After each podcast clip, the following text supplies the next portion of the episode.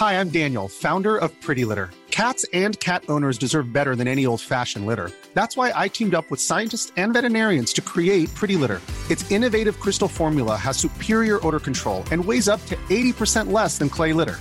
Pretty Litter even monitors health by changing colors to help detect early signs of potential illness. It's the world's smartest kitty litter. Go to prettylitter.com and use code ACAST for 20% off your first order and a free cat toy. Terms and conditions apply. See site for details. Hola, bienvenido a Más que Arquitectura, la plataforma que pone sobre la mesa temas relacionados a nuestra ciudad, diseño, arte y arquitectura pensados en torno a la gente. Sé parte de cada charla junto a las y los especialistas más destacados del medio. Muy buenas tardes a todos, bienvenidos a Más que Arquitectura, un servidor, el arquitecto Ángel Sánchez. Muy contento de estar con ustedes en este 8 de febrero, platicando arquitectura, de ciudad, de cuestiones importantes, qué está sucediendo, eh, la gente joven, la gente con más experiencia, cómo se van transformando las ciudades, ¿no? Y todos los factores que intervienen en esto. Recuerden escuchar nuestro podcast en Spotify en YouTube, no se pierdan los capítulos si no alcanzaron a escucharlo completo por aquí en la radio. Y pues muy contento de estar contigo compartiendo el micrófono. Javier Alonso, ¿qué dices, man? Gracias, Ángel San. Muchas gracias. Eh, pues gracias por estar con nosotros sintonizando como cada miércoles eh, aquí en, en Kiss FM. Eh, recuerden seguirnos en redes sociales. Estamos en Instagram, Facebook. vamos a hacer cosas muy interesantes en YouTube próximamente. José aquí en los controles con nosotros como cada programa. Y bien, Ángel San, hoy tenemos un invitado bastante importante con la nueva generación ¿no? de arquitectos que viene. Así es, man. Hoy está con nosotros el arquitecto David Alcocer, director de la Facultad de Arquitectura de la Universidad Autónoma de Yucatán. Bienvenido, David. Es un gustazo tenerte aquí. Ángel Javier, muchas gracias por la invitación. Para mí es un honor, como les he comentado, el poder compartir con ustedes estos momentos. Gracias. Buenísimo. Pues eh, bien, David, un poquito, antes de, antes de entrar al tema y, y la Facultad de Arquitectura y tal, eh, eh, bueno, estamos muy contentos de estar contigo hoy. Platícanos un poquito de ti, cómo es que llegas a esta vocación académica que, que, bueno, nos permite hablar de estos detalles el día de hoy. Claro, bueno, este, yo creo que como muchos de los que somos arquitectos o vivimos de ello, de repente la arquitectura se convierte en nuestra eh, modo de vivir. O sea, no podemos mirar al mundo si no es a través de la misma arquitectura que nos rodea, ¿no?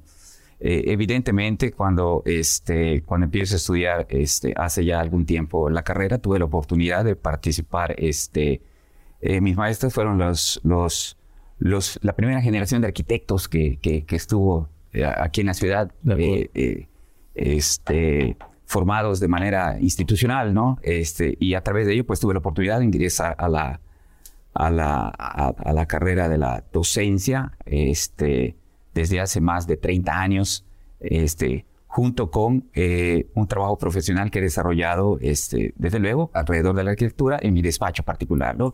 Entonces, a partir de ello, pues puedo decir que, mi vida está, he estado llena de arquitectura por todos lados. ¿no? Por un lado, a través del ejercicio profesional y por otro lado, a través de la docencia.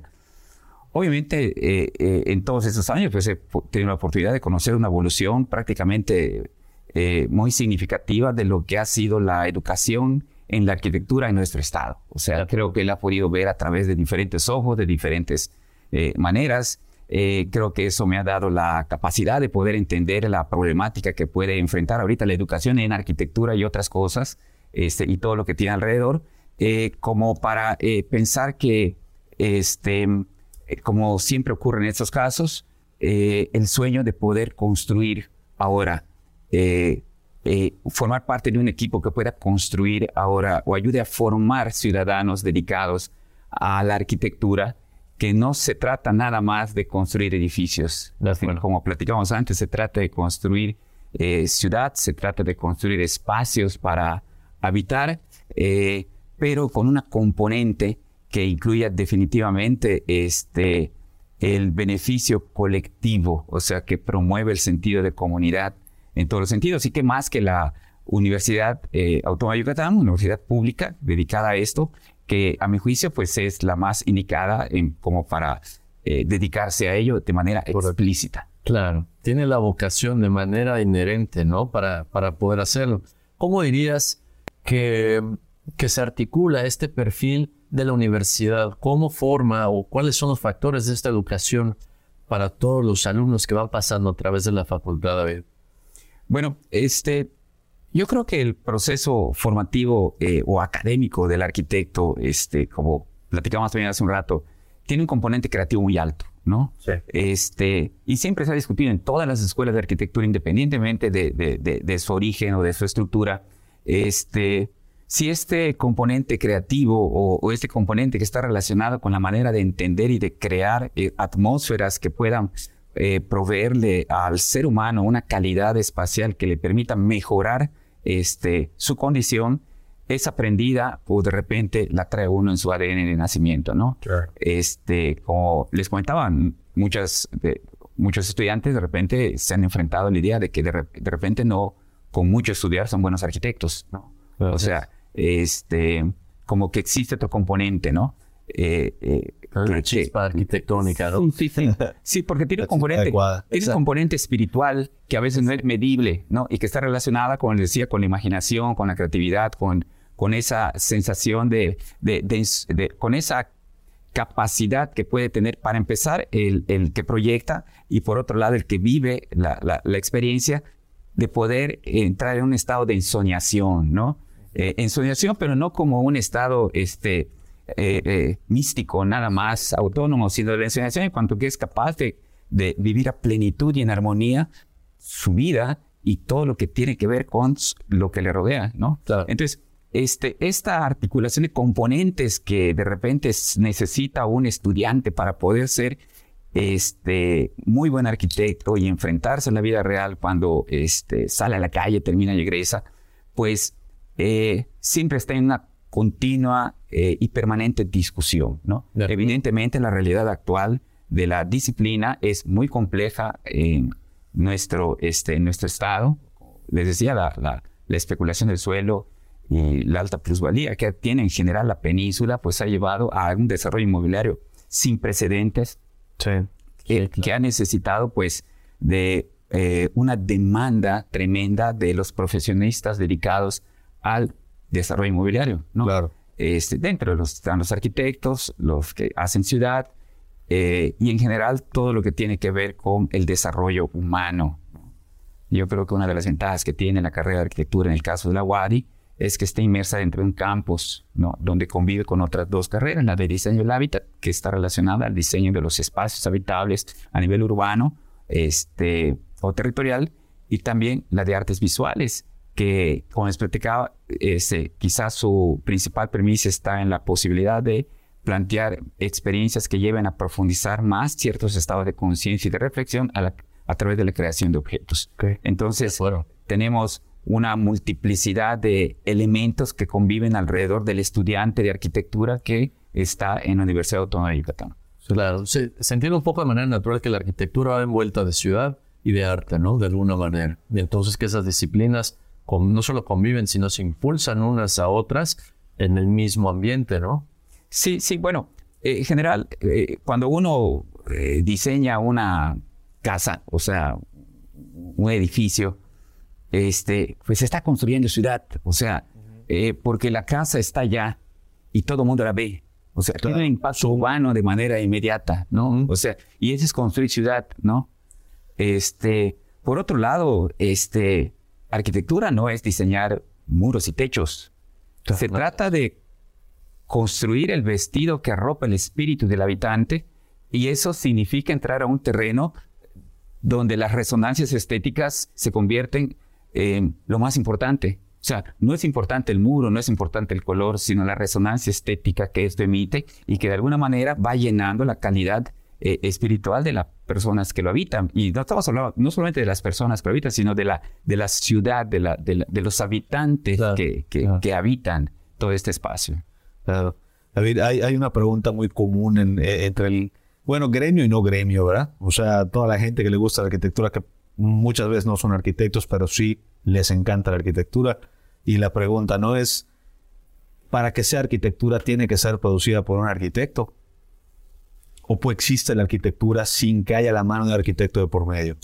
No, bueno, es como pensar que si este, te dolía la cabeza y tu mamá te dio un paracetamol y te curó, ¿es doctora o no? ¿No? Correcto. O sea, yo creo que así es, es, Buenísimo. sí, es una cuestión de, de, de enfoques nada más. No por hacer quesadillas eres el chef, ¿no? Claro, o sea, yo, yo, yo, yo creo que aquí lo podemos ver desde una perspectiva muy general y que está relacionada con las estructuras sociales que de manera natural tiene cualquier eh, sociedad en, en donde eh, estudiar y tener un título garantiza socialmente cierta actividad, pero no por ello se convierten en los únicos proveedores de, de- de ciertos servicios, ¿no?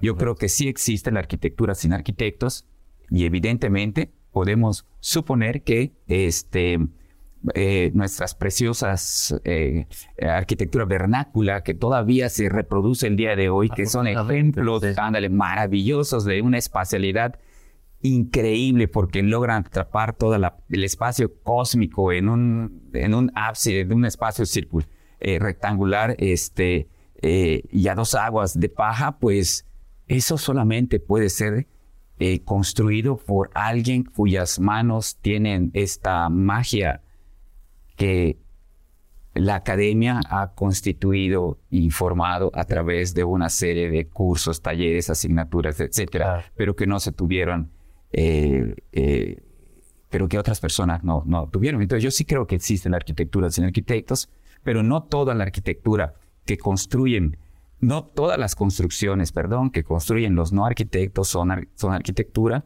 Algunas pueden ser que sí, pero me atrevería a decir que no todas las construcciones que realiza un arquitecto también, no todas son arquitectura. Correcto. O sea, exi- existe el, esa e- e- e- el error en la, en la producción arquitectónica.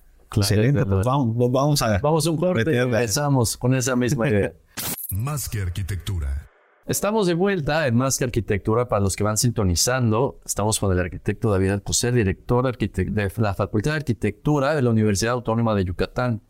Eh, veníamos platicando sobre el corte, un poquito sobre estas dos líneas del pensamiento, el creativo y el científico, que están involucrados con la arquitectura, ¿no? Con esta profesión, con esta chamba, con este oficio. Eh, ¿Qué opinas al respecto de esto, David? Sí, bueno, el, el, eh, siempre es la gran este, dicotomía que tiene cualquier proceso eh, que trata de resolver un problema humano, ¿no? Este, hasta dónde todo puede ser resuelto a través de las matemáticas, ¿no? Y hasta dónde de repente hay un componente que tiene que ver con la intuición, con algo irracional, que muchas veces en, cuestión, en su efectividad puede ser superior a lo que tradicionalmente conocemos como científico y perfectamente Claro. desarrollado, ¿no? Yo creo que la arquitectura es un claro ejemplo de esta lucha permanente que tiene estas dos fuerzas, ¿no? Que, Sí. que este, con el que el arquitecto de manera natural va batallando cuando está diseñando, porque por un lado quiere crear algo que, que, que esté ahí y que pueda alimentar, como les decía, el espíritu humano, pero por otro lado está hablando de materiales, de, de presupuestos, una serie de cosas que, que muchas veces no tienen que ver con ello, ¿no? Entonces esta, esta situación, pues, pues pues yo, yo creo que enriquece mucho este proceso de diseño que normalmente cualquier persona que, eh, que proyecte arquitectura, pues este, tiene que, es, es, es un terreno en el que siempre tiene que batallar, ¿no? Sí. O sea, ya Sí. no, no, no queda de otra. Eh, no hay, no hay fórmula mágica para hacer esto. Yo creo que al final, eh, aunque en la escuela nos enseñan de una manera, sabemos ya luego que en la profesión uno va adoptando un lenguaje y una personalidad propia para poder crear y manejar estos dos componentes que están inmersos en el trabajo este, del proceso de diseño de cualquier arquitecto. De acuerdo. Wow. Aquí platicamos hace un ratito que, bueno, eh, Mérida, y, eh, la península, ¿no? Pero Mérida particularmente eh, está sufriendo o está viviendo momentos de desarrollo inmobiliario, pero en general de desarrollo también social muy avanzado, muy rápidos, ¿no? Y, las nuevas generaciones supongo que se van a enfrentar con cosas distintas. Particularmente, yo creo que cada generación de arquitectos en Yucatán ha enfrentado diferentes momentos y diferentes complejidades, ¿no? Para resolver. Hoy, ¿cuál sería esta? Para las nuevas generaciones que están ahorita en la universidad, ¿cuál sería este? ¿A, qué se van a enfrentar? ¿Con qué van a tener que lidiar? ¿Y qué herramientas son las que tienen que reforzar para no perder el rumbo? Pero yo creo que de una manera eh, muy simple, yo lo vería lo veo de esa manera, ¿no? Por un lado está este el gran deterioro que tiene el planeta. O sea, este, por un lado, o sea, el hecho de poder entender y crear ciudades, eh, crear arquitecturas que puedan eh, eh, convivir eh, con los procesos naturales que tiene este, pues el planeta para mantenerse sano, para mantenerse vivo. Le llamaríamos arquitectura sustentable o ciudad sustentable, o sea, que es aquella que no dañe el planeta, o lo que es mejor, el ideal de cualquier diseñador, no solamente una ciudad que no dañe el planeta, sino que mejore las condiciones del planeta. Es un reto de otro nivel que, que hasta ahorita no sé a quién lo puede lograr, pero estoy seguro que próximamente. Así es, así es. ¿no? Entonces, por un lado, yo creo que está ese gran reto, ¿no? Pero por otro lado está el, el, este, este sistema social, yo diría, este planetario que tenemos hace, platicábamos más de 50 años, cuando están las primeras generaciones de arquitectos, pues eran los únicos arquitectos que estaban ahí, las ciudades pequeñas, entonces prácticamente resolvían problemas inmediatos. Ahorita el arquitecto que sale tiene que resolver problemas planetarios prácticamente porque hay uno, su, campo de acción, claro, es, es, es, es, es transversal su acción, es mucho más grande. Entonces eso implica una estructura social en donde tiene que aprender este, eh, a trabajar en equipo, a, tiene que saber de tecnologías, tiene que tener una este, inteligencia social para poder relacionarse, entender la complejidad del mercado, porque está esto inmerso dentro de un mercado. O sea, esto no, no, es fácil. Eh, y eso le toca vivirlo a las nuevas generaciones. Y desde luego, el reto de una escuela de poder preparar a sus alumnos para que realmente puedan enfrentarse a todo y salir avantes. Y salir.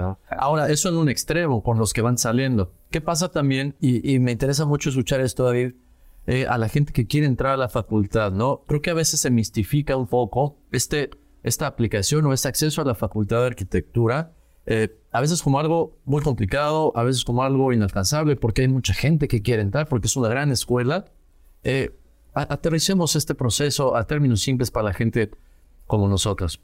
Claro. Bueno, e, evidentemente la, la, la Universidad Autónoma de Yucatán es una institución prestigiosa, o sea, y es un referente eh, del prácticamente el sur sureste del país en cuanto a educación, ¿no? Así es. Todas las carreras que están, eh, que contiene todos los programas educativos, licenciaturas, programas especializaciones, etcétera, etcétera, pues por el simple hecho de tener la marca ya constituyen este, eh, programas de, que tienen demanda, ¿no?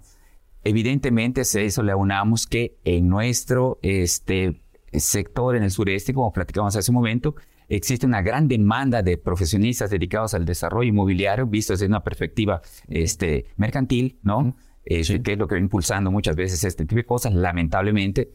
Este, pues eso hace de que la licenciatura en arquitectura de la Universidad Autónoma de Yucatán sea una de las licenciaturas más demandadas de la institución, ¿no? De acuerdo. Entonces, este, la competencia es, es, es, es yo diría, feroz, porque tiene eh, las personas, los estudiantes que ingresan, obtienen los eh, mejores niveles, o unos grandes altos niveles de desempeño en las pruebas que se colocan de GEL principalmente. Sí. Este, Exani, perdón, que son las que miden en general el conocimiento que los eh, estudiantes traen este, de la licenciatura. ¿no? Ah, se ha visto claramente, y es una gran discusión siempre, respecto de que cuáles deben de ser esas cualidades que el estudiante debe de tener para poder estudiar arquitectura, poder estudiar artes, poder estudiar diseño del hábitat, este, o no necesitan nada, porque se, la escuela les debe, se los debe de proveer, ¿no? Este, y bueno, este, en ese sentido, pues lo que es optado es por este, trabajar básicamente a través del examen, nada más los estudiantes mejor calificados en cuanto a sus conocimientos de bachillerato, este, dándose cierto, ciertos énfasis a humanidades y, este, y a partir de allá la escuela les provee de todo lo que necesiten para forjarse. La lucha es muy grande, es muy demandada, desde luego, por su carácter público, ¿no? Pero este, vale la pena inclusive como experiencia, como reto personal, el ah, poder enfrentar a este tipo de pruebas. Sí. De acuerdo, está padre. No, Sí, esto para, bueno, hay muchos eh, a muchos alumnos, o bueno, más bien muchos egresados de preparatoria que buscan eh, ingresar a la universidad y justo aquí en la facultad, ¿no? Y entonces se enfrentan antes de realmente aplicar, se enfrentan con toda esta nube de situaciones que dicen, no, no, no, ni lo intentes, es muy difícil entrar y tal, ¿no? Claro. Y a veces se termina optando por otras instituciones. Sí. Eh, entonces, esto en el ánimo de, de precisamente motivar a, a los chavos a aplicar y que, que hagan este reto como, como lo dices. Sí, realmente la demanda es muy fuerte. O sea, los estudiantes que llegan no solamente están en Yucatán, son del sureste, o sea, de Campeche, de, de, de Quintana Roo, de Tabasco, Chiapas, Oaxaca. O sea, es la población que tenemos. Estudiantes más los intercambios que de manera natural tenemos con otros países. Entonces, es una, un universo de estudiantes, este, yo diría, multicultural, eh, de diferentes tipos de niveles sociales. Este, entonces, la experiencia, este, es, yo diría, este, es muy diversa. Eh, la comunidad es diversa. No, no es como ocurre a veces en, en otras universidades que desde luego tienen mucho prestigio y están este, orientadas a ciertas cosas donde la población estudiantil tiene un perfil muy específico. ¿no? En el caso de la Universidad Autónoma de Yucatán, este, la licenciatura en arquitectura tiene este universo de personalidades con la que, que se convive y a final de cuentas este, contribuyen mucho a la, a, a- a- a la- al, a- al crecimiento o a forjar el carácter de los estudiantes. Completamente. ¿De acuerdo? Sí, allá, allá con, con, con, con esta situación que comentas de, de que Yucatán como estado jala las miradas por temas de educación. Digo, con la seguridad definitivamente llama la atención, ¿no? La calidad de vida, pero también la, la oferta de carreras y académica, ¿no? En, en general, no solamente arquitectura, de otras carreras, creo que, creo que es importante. Ahora, ¿hay algún proyecto en la UADI para que esto, para que puedan abarcar más, para que puedan dar este servicio a otros, a otros alumnos o, o- o- se pretende mantener la- las aulas como están? Bueno, este, eh, eh, en general, en todas las universidades públicas y privadas, siempre está el, el- el deseo de poder crecer, de ampliar la cobertura, en- independientemente de los motivos, ¿no? En el caso de la educación, este, creo que, eh, como a- nos pasó a todos, la pandemia nos enseñó y a, a los profesores, a los alumnos, a que existen muchas otras maneras de poder educarse, Claro. no solamente el de la institución, ¿no? Y presencial, ¿no? Así es. Entonces, esto pues también, este, visto desde una perspectiva este, institucional, pues eh, brinda la oportunidad de que este, eh, sea, de, bueno, brindó la oportunidad de experimentar nuevas maneras de llevar la educación este, no presencial y desde luego este, como una oportunidad para poder ya de manera formal este, integrarla en los procesos naturales porque eso ayudaría a ampliar la oferta educativa definitivamente este, que las aulas pues no lo permiten porque tienen una limitación física muy importante. Diferentes métodos, ¿no? Buenísimo. Nos quedamos con esta idea, vamos a un corte y regresamos con más que arquitectura. Más que arquitectura. Estamos de vuelta en Más que Arquitectura. Para los que van sintonizando este bloque, eh, estamos con el arquitecto David Alcocer, director de la Facultad de Arquitectura de la Universidad Autónoma de Yucatán. Platicamos sobre el- en, en el corte, ¿no? Eh, todos estos temas, no solamente del enseñar y del aprender, pero también de los retos que presentan las técnicas diversas, además de la presencial, ¿no? Que aprendimos durante la pandemia y estos procesos que han ido enriqueciendo la educación. Em, pero concentrarnos un poco del lado de la facultad y lo que se vive, digamos, en, en la parte de campus, David, ¿cómo es esta vida estudiantil?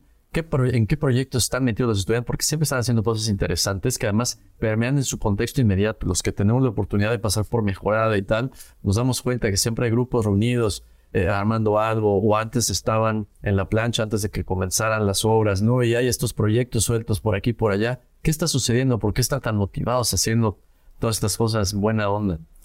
Sí, bueno, la, la comunidad eh, en general este, académica, les comentaba, está estructurada a partir de los tres grandes grupos de alumnos que componen las licenciaturas, ¿no? Eh, arquitectura, diseño del hábitat y artes, ¿no? También existe este, una comunidad de posgrado que es más chica, que está dedicada a la investigación, ¿no? Sí. donde existe en la escuela pues cuatro programas de posgrado. Digamos que ese es el gran eh, componente que eh, articula toda la vida del campus.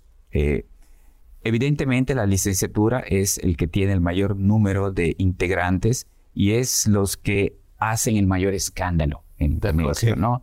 Este, y además porque están conviviendo tres... ¿Qué te con el escándalo? ¿Cómo- Porque, se da? por- porque está, son tres asignaturas, tres, perdón, licenciaturas cuyo componente principal está relacionada con el arte y con el diseño. Sí, Ok. o sea, el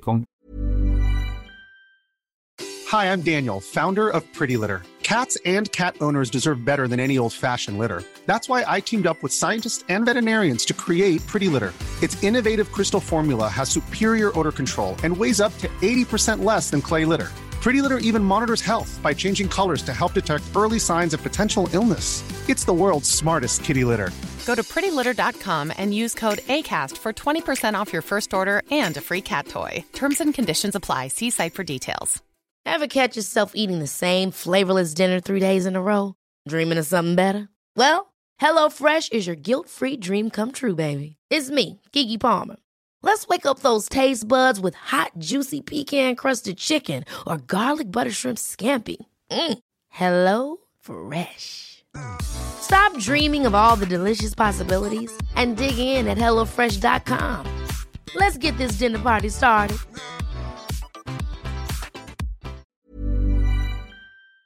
Los componentes de la creación, ¿sí? Sí. Este, están eh, latentes en todas las cosas que hacen. Yo siempre he pensado que lo que tenemos, aunque, aunque institucionalmente, no institucionalmente, digamos, comúnmente se le llama campus de arquitectura, hábitat, arte y diseño, yo creo que el- el- lo que con, en donde habitamos es en el campus de la creatividad, ¿sí?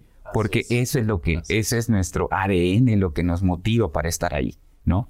Entonces, la naturaleza de tener estudiantes, a, a- a adultos jóvenes que quieren llegar a hacer algo y cuya premisa o estudio, materia de estudio es la creatividad, pues eso es una fórmula muy este, explosiva. Volátil, ¿no? Muy volátil, claro. Sobre todo, este, pues, como ya les platicaba, tenemos el componente objeto llamado este, arquitectura, el componente colectivo llamado ciudad, el colectivo reflexivo llamado arte, ¿sí? Que están eh, bullendo permanentemente en esto y eh, en general los programas educativos están relacionados a que los llamados escenarios reales de aprendizaje sean los grandes talleres donde los alumnos puedan aprender. O sea, aprenden haciendo, ¿no? Entonces, siempre están eh, colaborando, trabajando con diferentes instituciones, con diferentes asociaciones, eh, realizando una serie de proyectos que les sirven en sus talleres, que donde apoyan también, este, eh, hacen un trabajo social permanentemente con ello y que eh, en algunos casos obliga a salir del aula para poder aprender, ¿no? De acuerdo. Entonces, siempre hay esta, este, les decía, escándalo que está girando alrededor de una comunidad inquieta, ¿no? Que está tratando de, yo diría, de cambiar al mundo, ¿no? Que es lo que, a final de cuentas, cualquier estudiante debe de desear. Y eso es súper valioso, ¿no? Porque más tarde en la vida a veces se pierde ese idealismo y entonces, ¿quién va a esperar salvar el mundo si no son los mismos estudiantes? Lo que pasa es que el, el sentido mismo de la creación, o sea, vas a crear y vas a transformar, ¿para qué? O sea, eh, la, la inconformidad es el principio básico que, este, que promueve el acto creativo, la inconformidad. O sea, Una porque situación que no es la más favorable. así es, o sea, porque si todo lo ves bien, pues no hay nada que hacer. O sea, el, el- el- el genio ya está muerto, ¿no? Allá no hay nada que hacer.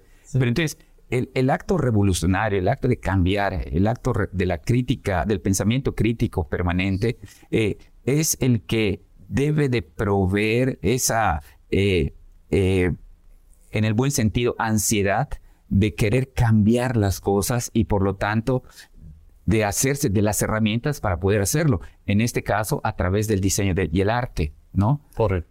Y bueno, eso obliga a tener estudiantes que este, eh, son estudiantes siempre reflexivos, que muchas veces no están acompañando nada más lo que se hace, sino están tratando de cuestionar lo que se hace, que no es lo mismo, ¿sí? Y de proponer algo diferente. ¿sí? Muchas veces esto choca con eh, lo, lo que tenemos, porque de manera natural en cualquier eh, eh, este, sociedad los sistemas tratan de autorreproducirse, ¿no? Claro. Y este y, y, y el acto creativo, eh, el acto artístico, el hecho artístico, por sí mismo es un acto revolucionario, además.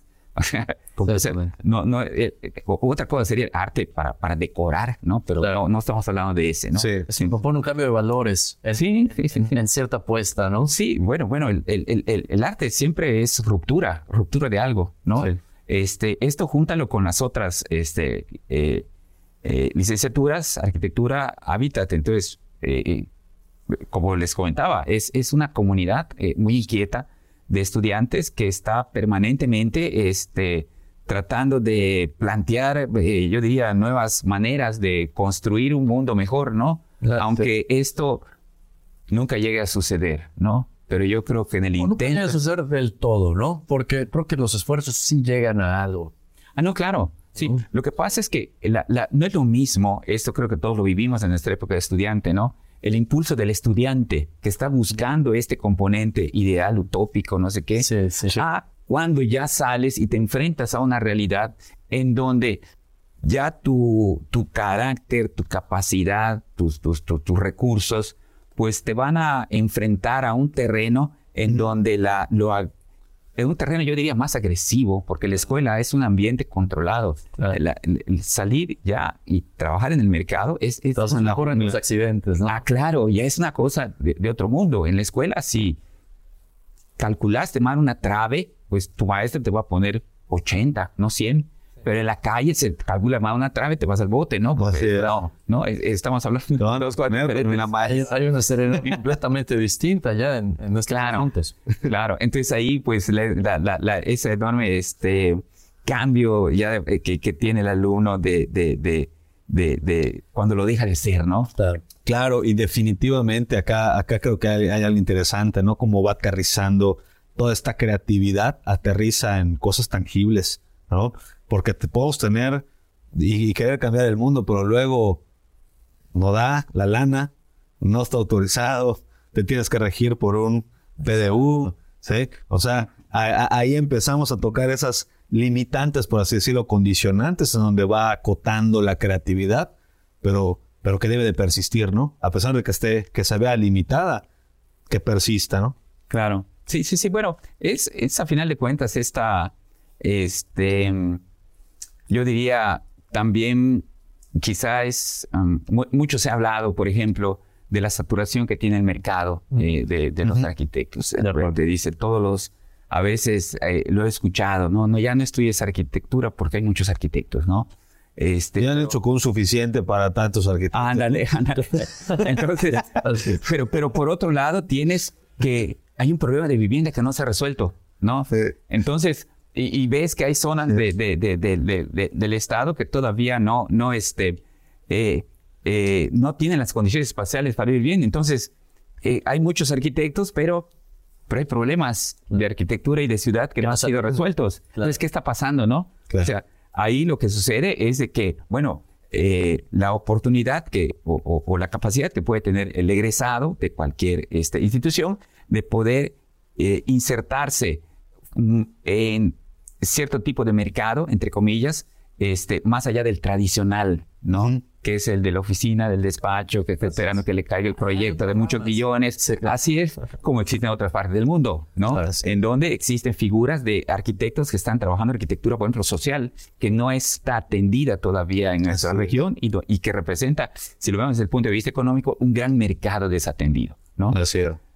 Entonces, este, bueno, son los, los, los, los, ¿cómo se llaman? Las, las, los escenarios de llegada a que al final de cuentas terminan los, los estudiantes, este, Y un poquito la situación actual, ¿no? De- Desde luego, y este panorama que, que gracias por pintarlo a, a- a toda la gente que nos escucha, David.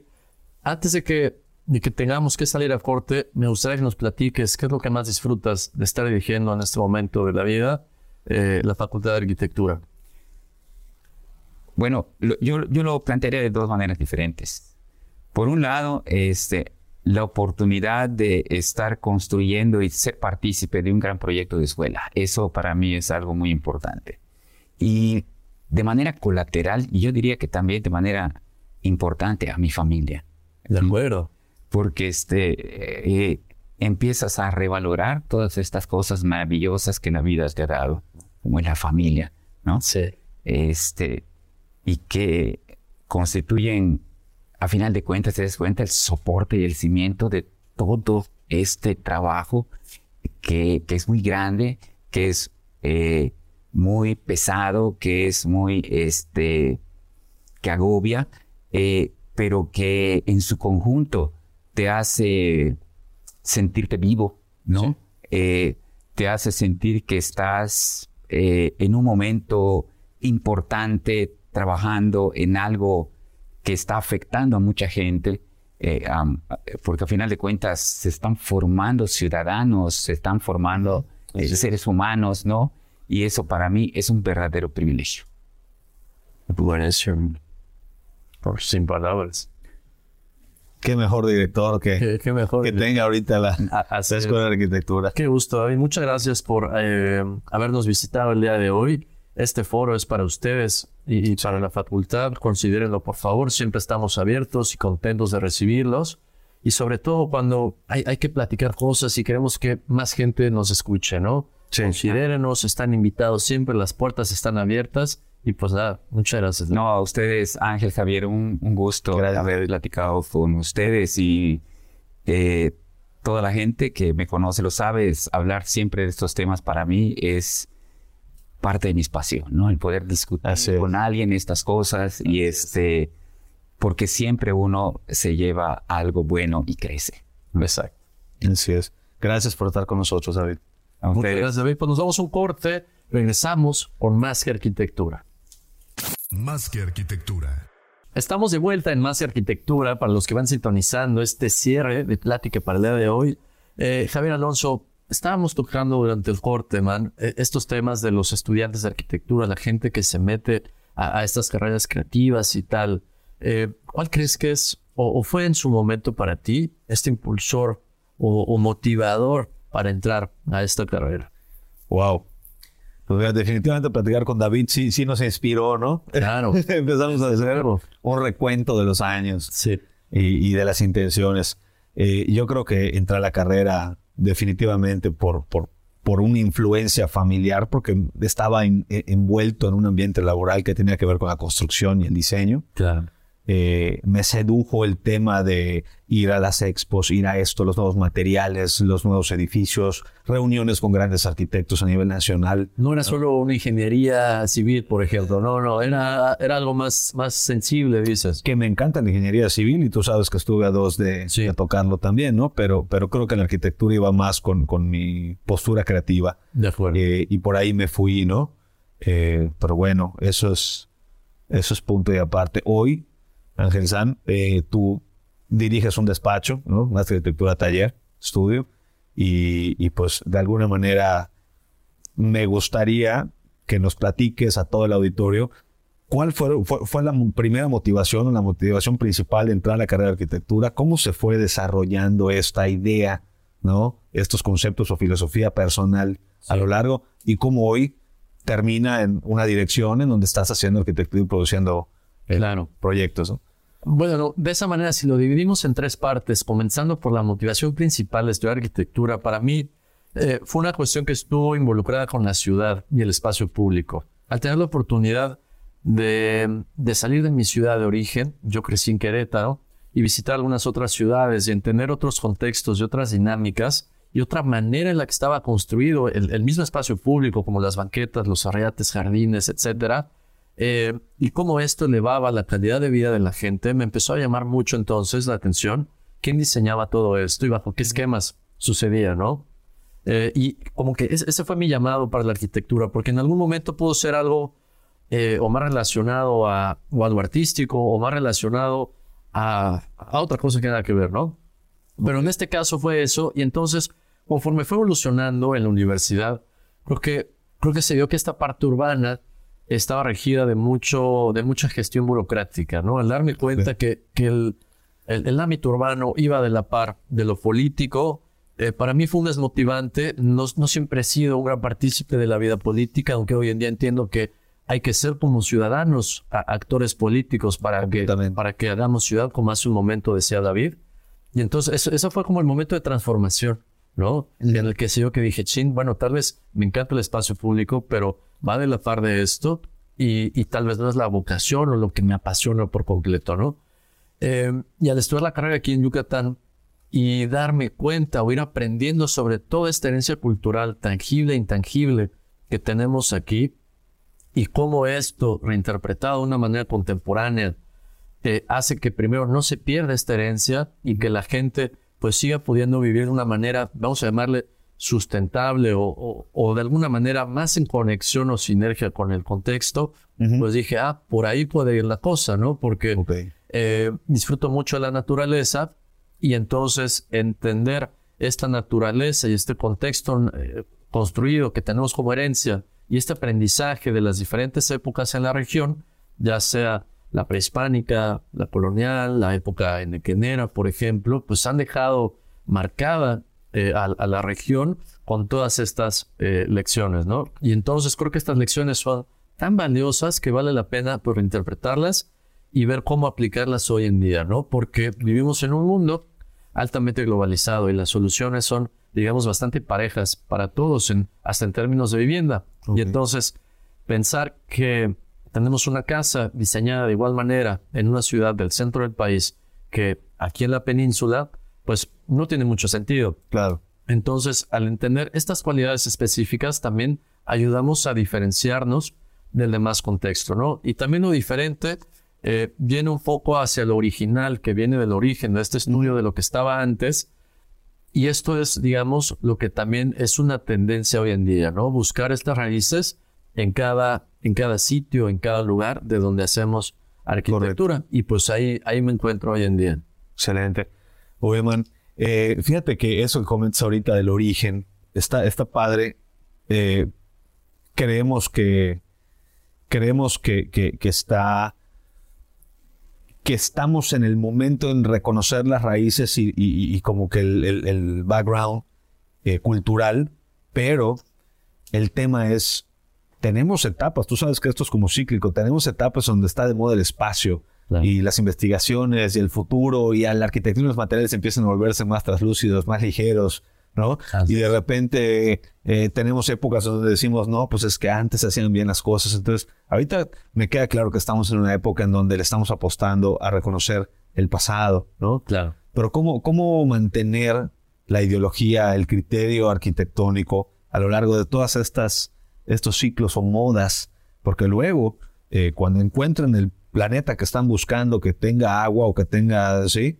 Eh, ya va a haber una influencia en medios en donde todos vamos a tirar a, a, lo interplanetario, ¿no? Entonces la construcción definitivamente va a sufrir la propuesta arquitectónica, ¿no? Sí, totalmente. ¿Y, cómo, y, y qué va a pasar? bueno, por un lado, me gustaría que también la gente que nos está escuchando nos comente en redes sociales, que se meta al Instagram, nos mande un mensaje y también nos comparta estas, estas cuestiones, como dices, como de cambios de ideales o evolución de ideales que han surgido desde que empezaron a estudiar la carrera de arquitectura, eh, del hábitat o afines, y cómo esta sucesión de, de valores los, los ha, pues sí, evolucionado, transformado hasta el día de hoy. Y volviendo a este punto de, de, Marte, por ejemplo, y que el agua, y que encontraron agua, y, hay mucha emoción al respecto, yo creo que ya vienen otros factores que nos van a ayudar a diseñar estos mundos. Por ejemplo, la inteligencia artificial es un factor con el cual no vamos a poder dar ese movimiento, ¿no? Entonces, empezando por ahí, hay factores externos a nosotros que también van a diseñar esta, esta cuestión. Y eh, estamos hablando de cuestiones nuevas totalmente, de una innovación completamente nueva, de suelos completamente nuevos. Entonces va a ser muy interesante ver cómo se puede pensar de nuevo en ciudades utópicas y en estas situaciones que son como el paraíso, pero en otro sitio, y, cómo van a suceder, ¿no? Y también no nos tocará seguramente, pero podrán ir viendo las generaciones cómo este ideal que hoy estamos planteando, estos planetas, se va a ir transformando en algo que pues, no sabemos, ¿no? Pero si quieren ver un ejemplo de cómo lo estamos haciendo, pues podemos voltear a, nuestro alrededor.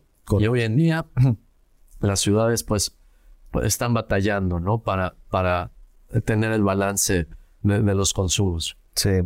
Sí, me sale, me sale la, duda y, lo, pongo drástico, ¿no? Para otros planetas, porque muchas veces eh, buscamos recuperar algo, ¿no? A engancharnos de algo del pasado, ¿sí? Sí. Para traer algo nuevo.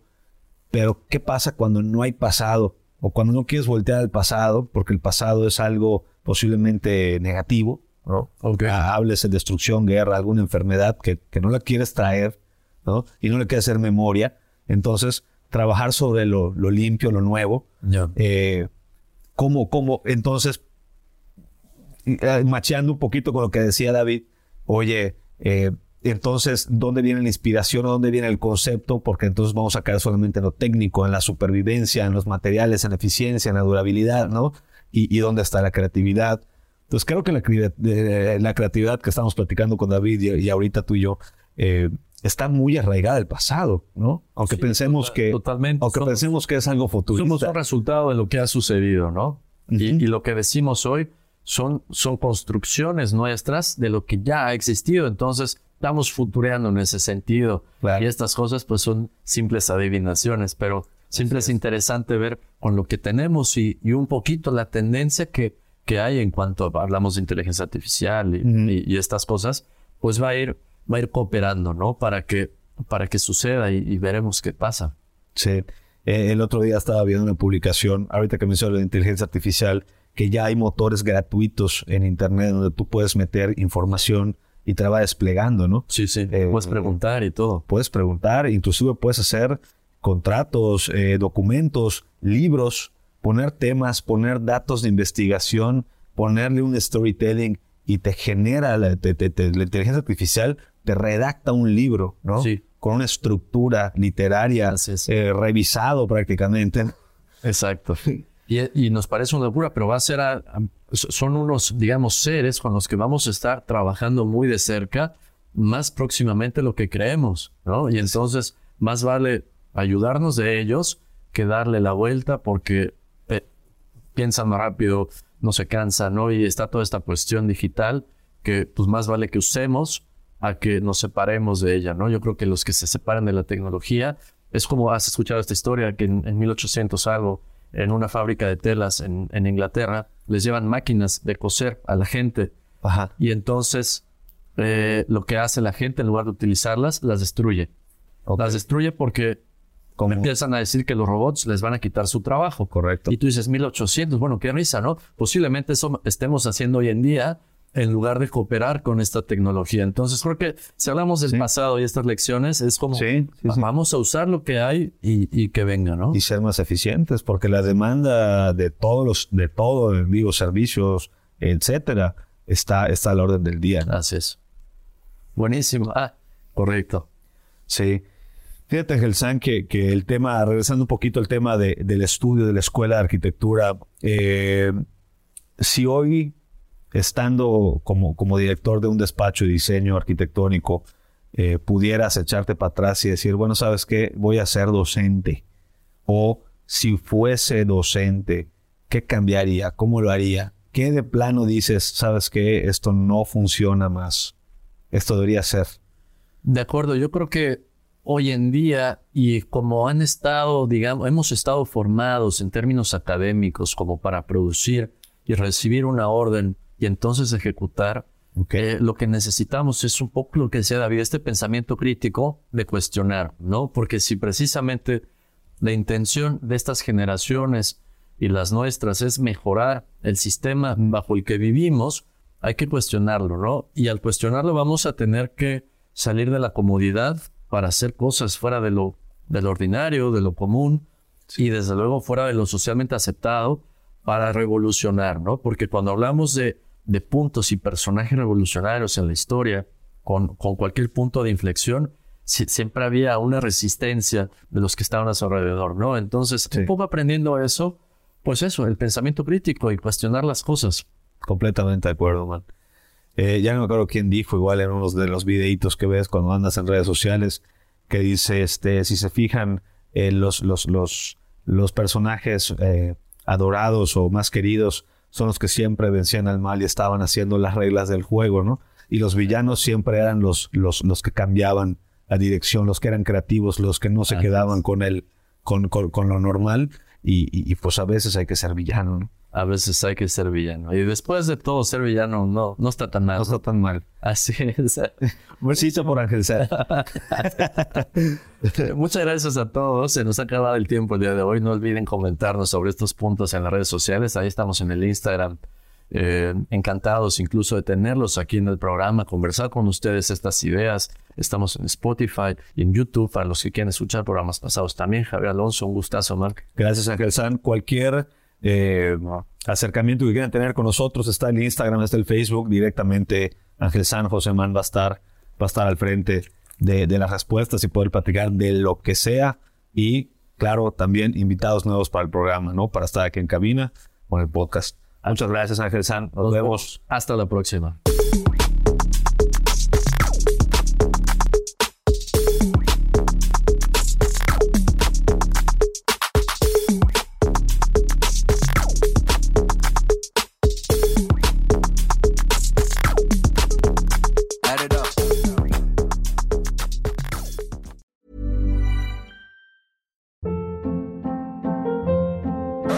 Hold up. What was that? Boring. No flavor. That was as bad as those leftovers you ate all week. Kiki Palmer here, and it's time to say hello to something fresh and guilt-free. Hello Fresh. Jazz up dinner with pecan-crusted chicken or garlic butter shrimp scampi. Now that's music to my mouth. Hello Fresh. Let's get this dinner party started. Discover all the delicious possibilities at hellofresh.com.